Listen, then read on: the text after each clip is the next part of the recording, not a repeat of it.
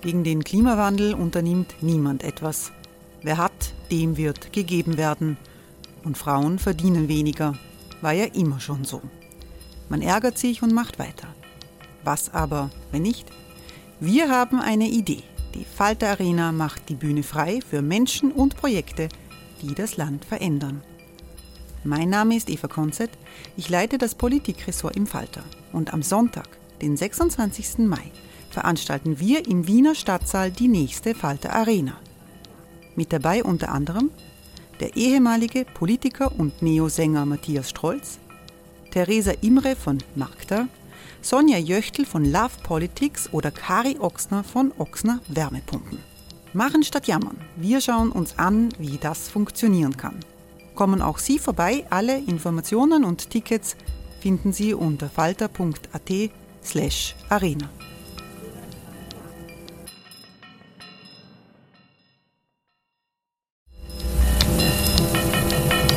Falter-Podcasts werden durch Werbung unterstützt. Das hilft bei der Finanzierung unseres journalistischen Angebots. Die Erderhitzung ist kein Gefühl, aber mit vielen Gefühlen verbunden. Sorgen etwa oder Angst. Eine Veranstaltung gegen diese Ohnmacht ist Tipping Time, eine Klimakonferenz der Zivilgesellschaft. Von 9.5. bis 11.5. findet Tipping Time in Kooperation von Globe Art, Solektiv und Tangente St. Pölten statt und lädt ein zu Diskurs, Diskussionen und Workshops mit namhaften Vortragenden wie Nikolai Schulz und Friederike Otto. Weitere Informationen finden Sie auf www.tangentesanktpölten.at.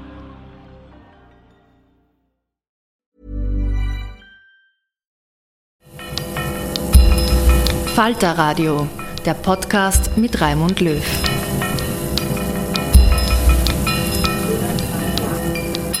Sehr herzlich willkommen, meine Damen und Herren, zum Falter Radio. Demokratische Zumutungen, so titeln wir diese Sendung. Bei der Eröffnung der Buch Wien, der Wiener Buchmesse, analysiert die Philosophin Isolde Karim das aktuelle Aufflackern von Impfgegnern und sogenannten Querdenkern als Symptome einer viel breiteren Verunsicherung. Demokratie braucht mehr als individuelle Freiheiten, sie braucht Glaube an eine gerechte Herrschaft, so Isolde Karim. Doch hören Sie selbst das Statement der Philosophin zur aktuellen Lage. Unser demokratisches Universum hat in letzter Zeit zwei massive Erschütterungen erfahren. Die eine Erschütterung, die teilen wir mit dem Rest der Welt, nämlich die Pandemie samt den sogenannten Querdenkern in ihrem Schlepptau. Die zweite Erschütterung aber, die gehört uns ganz exklusiv das harte Aufprallen des sogenannten Systemkurz an der Öffentlichkeit. Diese demokratischen Notfälle oder um mit Angela Merkel zu sprechen, diese demokratischen Zumutungen, die ereilen uns nahezu zeitgleich. Es gibt da eine berühmte Geschichte über den Physiker Niels Bohr. Vielleicht kennen Sie sie ja. Ein Kollege, der ihn in seinem Landhaus besucht hat, stellte überrascht fest, dass ein Hufeisen an der Tür hing. Erstaunt fragte er den Physiker, glauben Sie denn daran, dass so ein Hufeisen die bösen Geister vertreibt und Glück bringt? Der Naturwissenschaftler Bohr antwortete, Natürlich glaube ich nicht daran.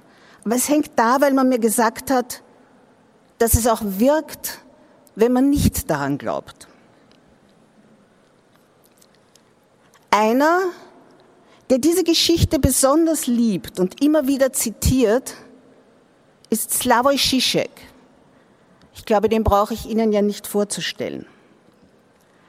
So zieht Žižek diese Anekdote etwa heran, um darzustellen, wie Demokratie heute funktioniert. Zitat Zizek. Kein Mensch nimmt Demokratie oder Gerechtigkeit mehr ernst. Wir alle wissen um deren Korruptheit und dennoch praktizieren wir sie, weil wir annehmen, dass sie auch wirken, nämlich Demokratie und Gerechtigkeit, dass sie auch wirken, wenn man nicht an sie glaubt. Zitat Ende. Das ist pointiert gesagt. Aber stimmt es auch? Hat Zizek da recht? Demokratie ist zweierlei. Eine Regierungsform und ein Mythos. Demokratie ist eine Regierungsform mit ihren Verfahren, mit ihren Institutionen, mit ihren Regeln. Die Realität einer Regierungsform also. Demokratie aber braucht noch etwas anderes, nämlich einen Glauben. Den Glauben an Souveränität und an Legitimität, den Glauben an eine Vorstellung von Gerechtigkeit und von gerechter Herrschaft. Und dieser Glaube, das ist der Mythos der Demokratie. Und damit ist kein falscher Mythos gemeint, den es aufzuklären gilt, sondern ein notwendiger Mythos. Ein Mythos, der sie stützt und ausrichtet, der sie bestimmt. Und in diesem Sinn ist Demokratie als also notwendigerweise Realität und Mythos zugleich. Was nun die Realität der Regierungsform anlangt, so haben wir hier in Österreich ganz unmittelbar erlebt, die demokratische Regierungsform kann auch bloß instrumentell gebraucht werden, als Fassade, als PR-Tool, als Machtinstrument. Demokratie wird dann zu einem Schattenspiel, bei dem wir verwandelt werden aus Bürgern werden wir zum Publikum. Ein Schattenspiel, hinter dem Machtmissbrauch und Manipulation die Realität der Demokratie korrumpieren kann. Einerseits. Andererseits aber haben wir auch gesehen, dass die Justiz intervenieren kann, dass solches Folgen haben kann, dass solches sogar zurück oder Seitentritten führen kann, dass also die Gewaltenteilung funktioniert. Auch wenn dann die Justiz ungewollt in die Situation kommt, politische Funktionen zu übernehmen. Aber wir haben auch gelernt, wenn nichts mehr hilft, kann immer noch von irgendwo ein Video herkommen und zum Wächter der Demokratie werden. Wenn Demokratie also die Realität einer Regierungsform ist, mit all ihren Defiziten und all ihren Abgründen, was aber hat es dann mit dem Glauben auf sich? Ist es so, wie Zizek sagt? Keiner glaubt mehr an sie, weil eh jeder sie für korrupt hält? Und genau da muss man Zizek widersprechen. Demokratie ist einer unserer zentralen Mythen. Demokratie ist heute unantastbar. Unantastbar, aber ist das, was einer Gesellschaft heilig ist? Demokratie ist der Horizont unserer Moral. Sie bestimmt unsere Werteskala zwischen demokratisch und undemokratisch.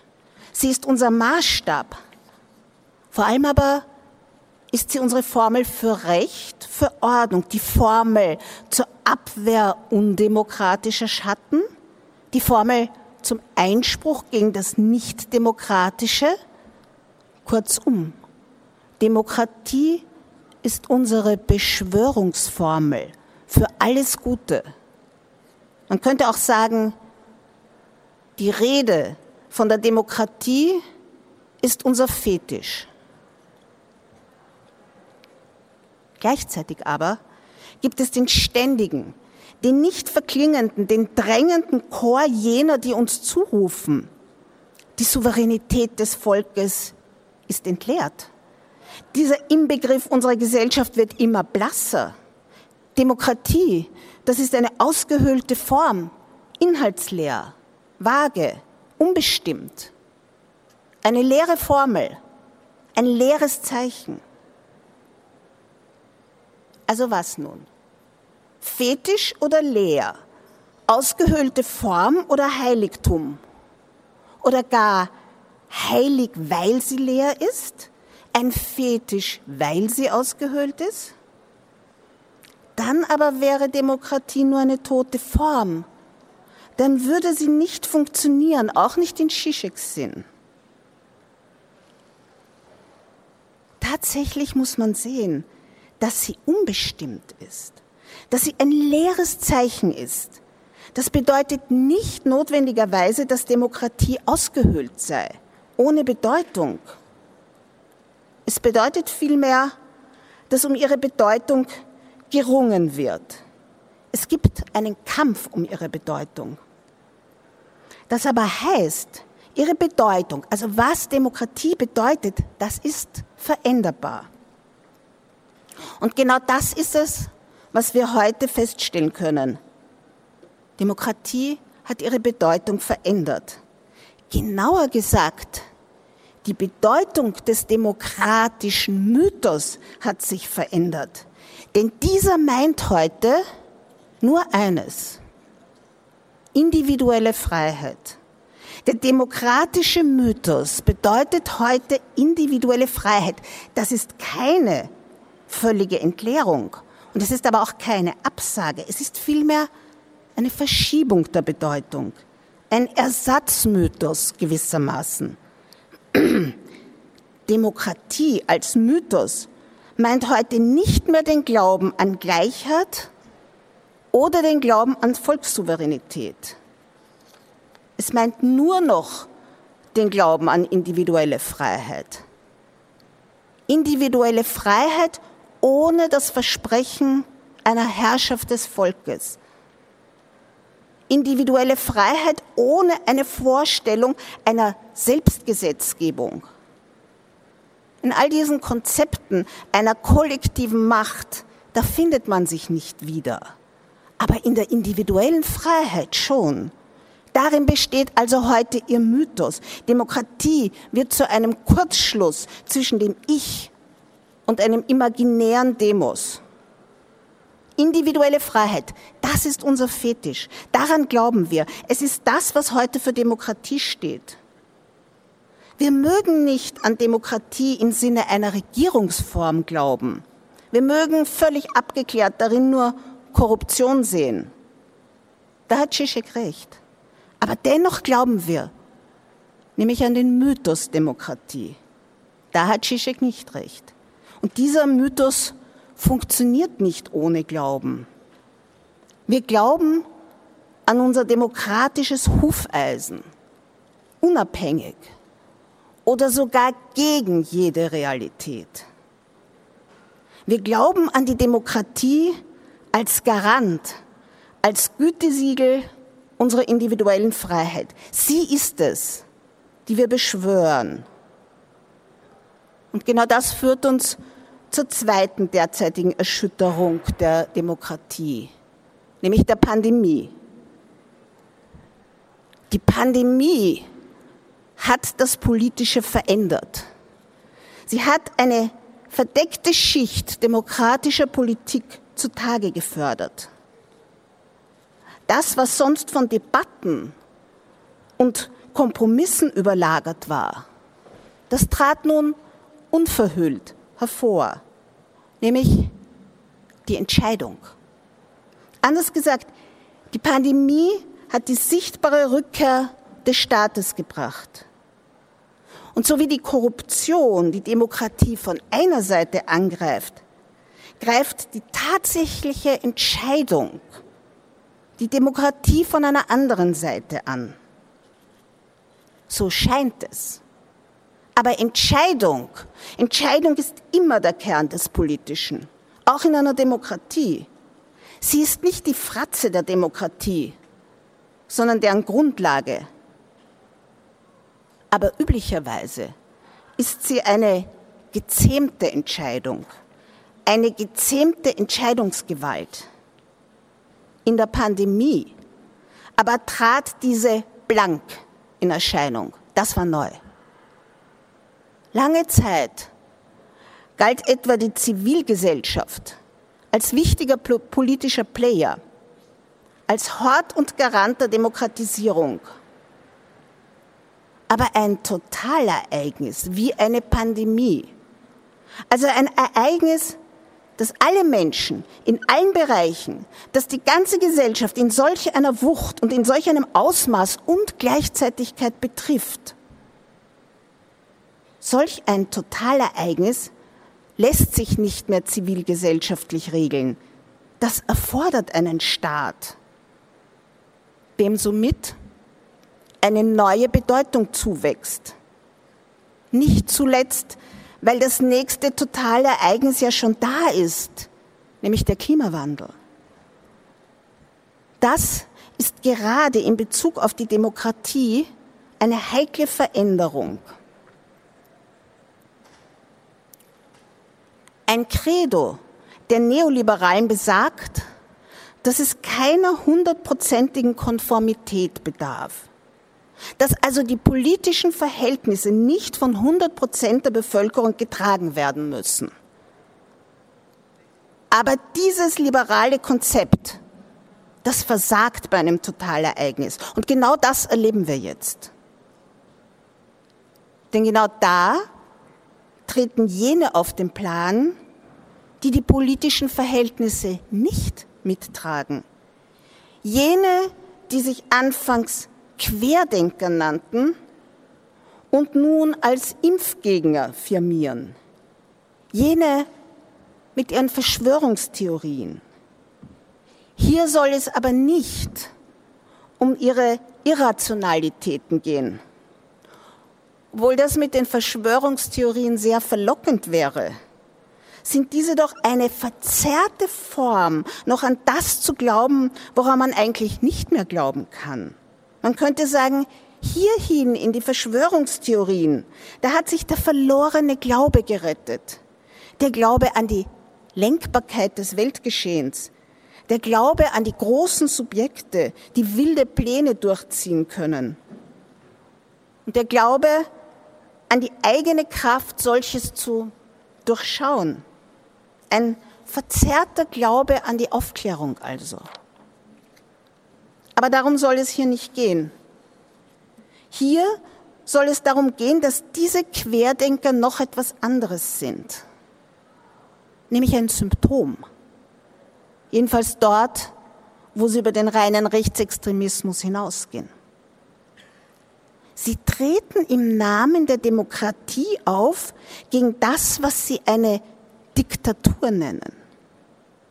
Diktatur eben, weil der Staat als Entscheidungsgewalt derart sichtbar geworden ist, weil sich dessen Entscheidungsgewalt in Vorschriften wie Masken und in Aufforderungen zum Impfen manifestiert. So werden Masken und, Impfungen zum Inbegriff, zum verhassten Inbegriff dieser Gewalt, die in ihren Augen eben nicht demokratisch sein kann. Warum? Weil diese Gewalt, weil diese Entscheidungsgewalt eben den demokratischen Mythos attackiert, weil sie den Mythos der individuellen Freiheit antastet der organisatorische, der medizinische Umgang mit einem Naturereignis, das ist das eine. Aber der politische Umgang damit, das ist etwas ganz anderes. Die sogenannten Corona-Maßnahmen mögen effizient sein oder nicht, vernünftig oder nicht, angemessen oder nicht, chaotisch oder nicht. Das ist hier nicht der Punkt. Den Querdenkern geht es um die Frage, ob diese, ob diese Maßnahmen demokratisch sind oder nicht. Und damit zeigen diese Verweigerer unbeabsichtigt vor allem eins. Undemokratisch sind die sogenannten Maßnahmen nicht im politischen Sinn, undemokratisch sind sie im mythologischen Sinn. eben weil sie den Mythos der individuellen Freiheit verletzen. Sie, die Querdenker, lehnen die Realität der demokratischen Praxis im Namen des demokratischen Mythos ab. Since 2013, Bombas has donated over 100 million socks, underwear and t-shirts to those facing homelessness. If we counted those on air, this ad would last over 1,157 days. But if we counted the time it takes to make a donation possible, it would take just a few clicks. Because every time you make a purchase, Bombas donates an item to someone who needs it. Go to bombas.com slash ACAST and use code ACAST for 20% off your first purchase. That's bombas.com slash ACAST, code ACAST. Und genau da wird dieser Wahn zum gesellschaftlichen Symptom.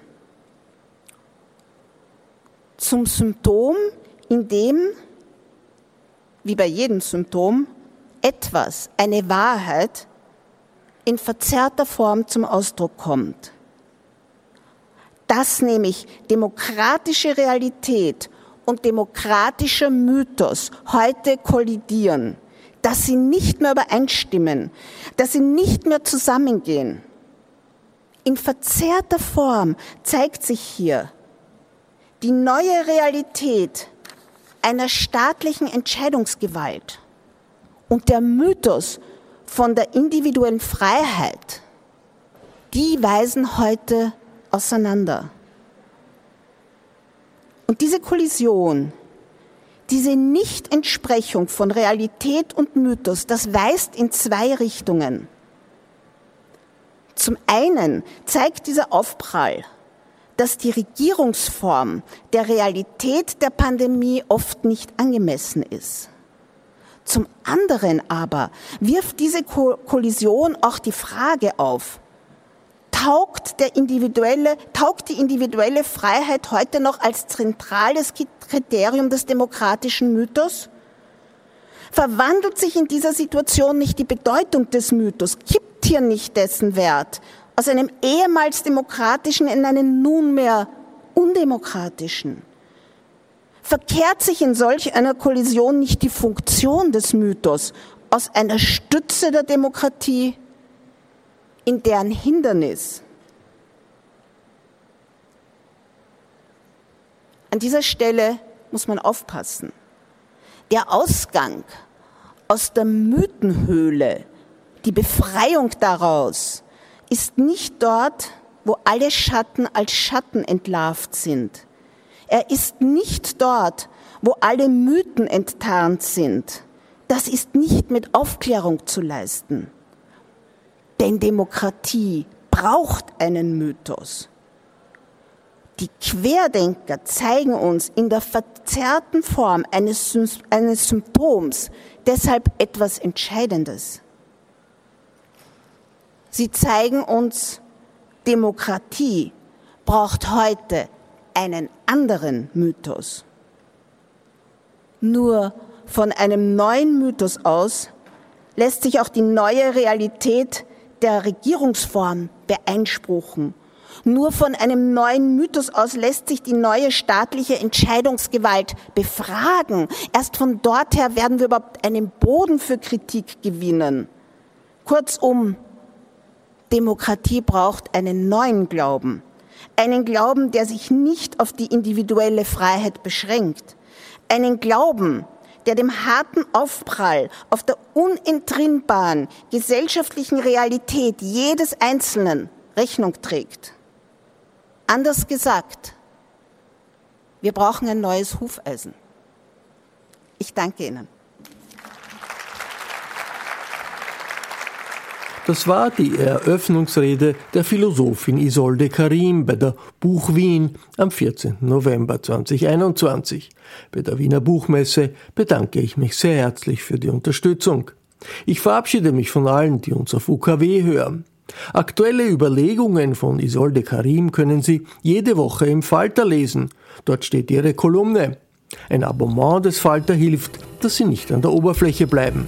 Und ein Geschenksabo ist überhaupt eine gute Idee. Davon profitieren die Beschenkten und sie selbst auch, weil man an sie denkt. Alle Informationen gibt es im Internet unter der Adresse abo.falter.at. Ursula Winterauer hat die Signation gestaltet, Philipp Dietrich betreut die Audiotechnik im Falter. Ich verabschiede mich bis zur nächsten Folge.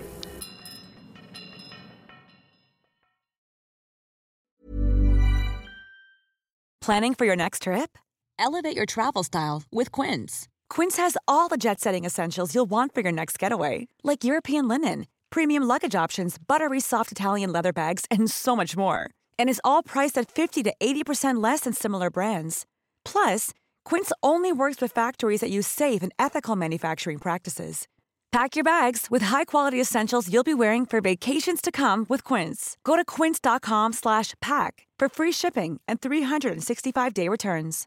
Imagine the softest sheets you've ever felt. Now imagine them getting even softer over time. That's what you'll feel with Bowl and Branch's organic cotton sheets. In a recent customer survey, 96% replied that Bowl and Branch sheets get softer with every wash. Start getting your best night's sleep in these sheets that get softer and softer for years to come. Try their sheets with a 30-night guarantee. Plus, get 15% off your first order at bowlandbranch.com. Code BUTTERY. Exclusions apply. See site for details.